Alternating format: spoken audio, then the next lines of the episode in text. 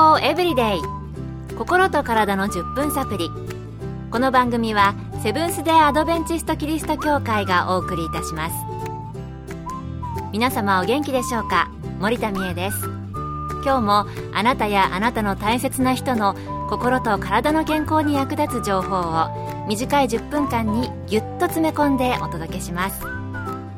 なおこの番組は健康情報番組で医師のアドバイスや治療に変わるものではなくすでに投薬を受けている方病院に通われている方はかかりつけの医師の指導のもとこの番組の情報も参考になさってください皆さんはもやもや病って聞いたことありますか？なんだか気分がもやもやするという病気のように感じますが、実は脳の血管に関係するかなりの大病のようです。そこで今日のトピックは、もやもや病です。普段聞くことが少ないもやもや病について、今回はアメリカカリフォルニア州放射線血管内治療科、三浦祐樹先生にお話を伺いました。もやもや病と聞いて何を思い浮かべるでしょうか？なんだか変わった名前ですよね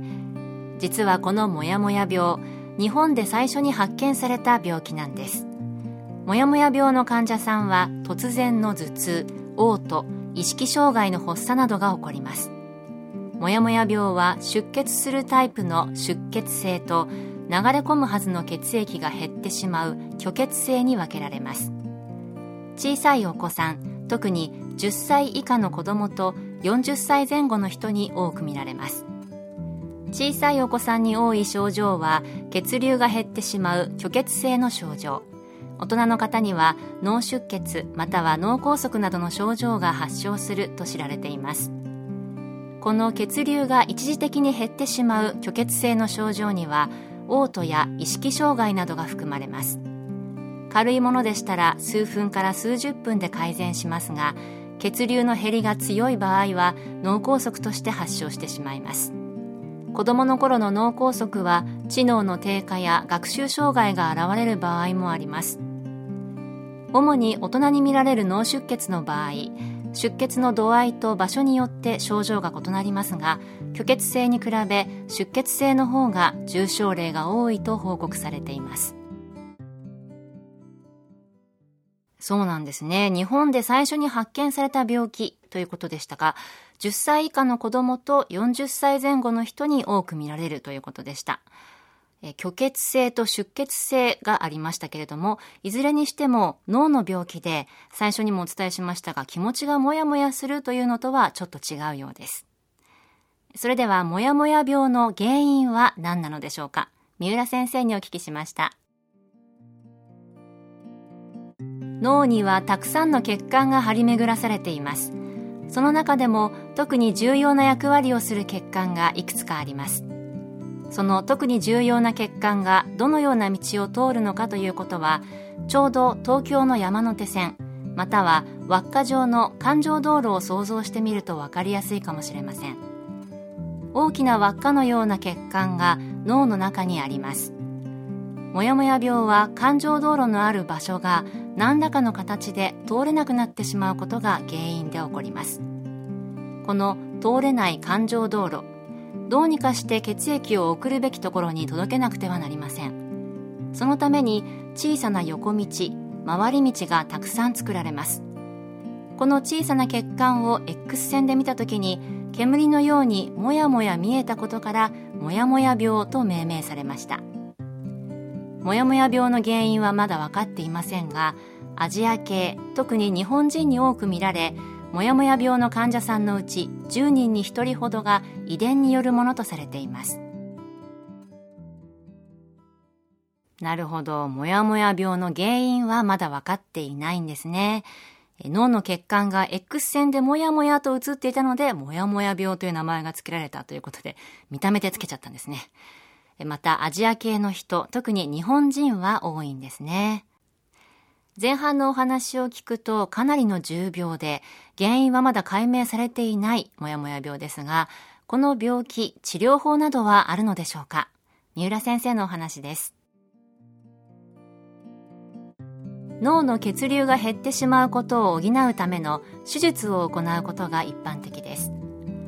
間接的に血流を送る方法と直接閉じてしまった血管を再建する方法がありますがどちらも血液の流れを改善することができれば約1年前後で嘔吐や意識障害などの虚血症状は良くなっていきます。しかしすでに脳梗塞や脳出血を起こしてしまった場合は症状の進行を予防する効果を期待しての治療となります。手術後に一時的に突然の頭痛や意識障害が起こる場合がありますがそれも半年から1年ほどで大多数が安定すると思われます。手術後は主治医の判断に従って1ヶ月に1回ほどの通院を行い症状が安定すれば学校や仕事への復帰も早いうちから可能です。手術後は発作の様子を見ながら普通の生活やスポーツもできるようになります。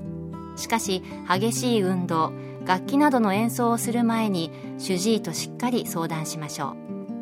日常生活で特に気をつけなくてはいけないのは真夏の脱水症状またサウナや岩盤浴でたくさんの汗をかくことです。脱水は直接血液量の不足につながってしまいます。そしてそれは脳の血流が下がることにつながります。また絶対に避けてほしいことは喫煙と飲酒です。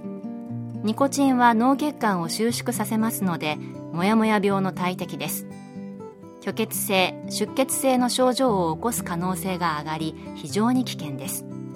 そしてアルコールには利尿作用があり脱水症状を起こすのでやはり控えるべきでしょう。もやもや病は日本で見つかった病気で研究も治療も日本が世界をリードしてきました。今後研究がさらに進み治療後の経過がさらに良くなっていくことが期待されます。もやもや病の治療や研究は日本は進んでいるようですね。手術などで治療した後は様子を見ながらですが普通の生活ができるようになるということですから早めの受診と病院などとの連携が必要な病気だと思いました。また脱水はもやもや病の発作が起こりやすくなりますので特に暑い時期は要注意になります。この病気にかかっている方また手術を受けられた方はどうぞお気をつけください。今日の健康エブリデイいかがでしたか？番組に対するご感想やご希望のトピックなどをお待ちしています。さて最後にプレゼントのお知らせです。今月は抽選で30名の方に「明日の健康をつくる今日の習慣」という福音社発行の本をプレゼント。健康な毎日を過ごすためあなたの生活にすぐ取り入れられるヒントが満載です。ご希望の方はご住所お名前をご明記の上郵便番号241-8501セブンス・デ・アドベンチスト協会健康エブリデイの係。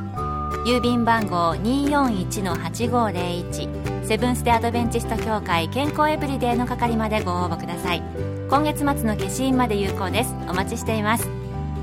健康エブリデイ。心と体の10分サプリ。この番組はセブンス・デ・アドベンチスト・キリスト教会がお送りいたしました。明日もあなたとお会いできることを楽しみにしています。それでは皆さん Have a nice day!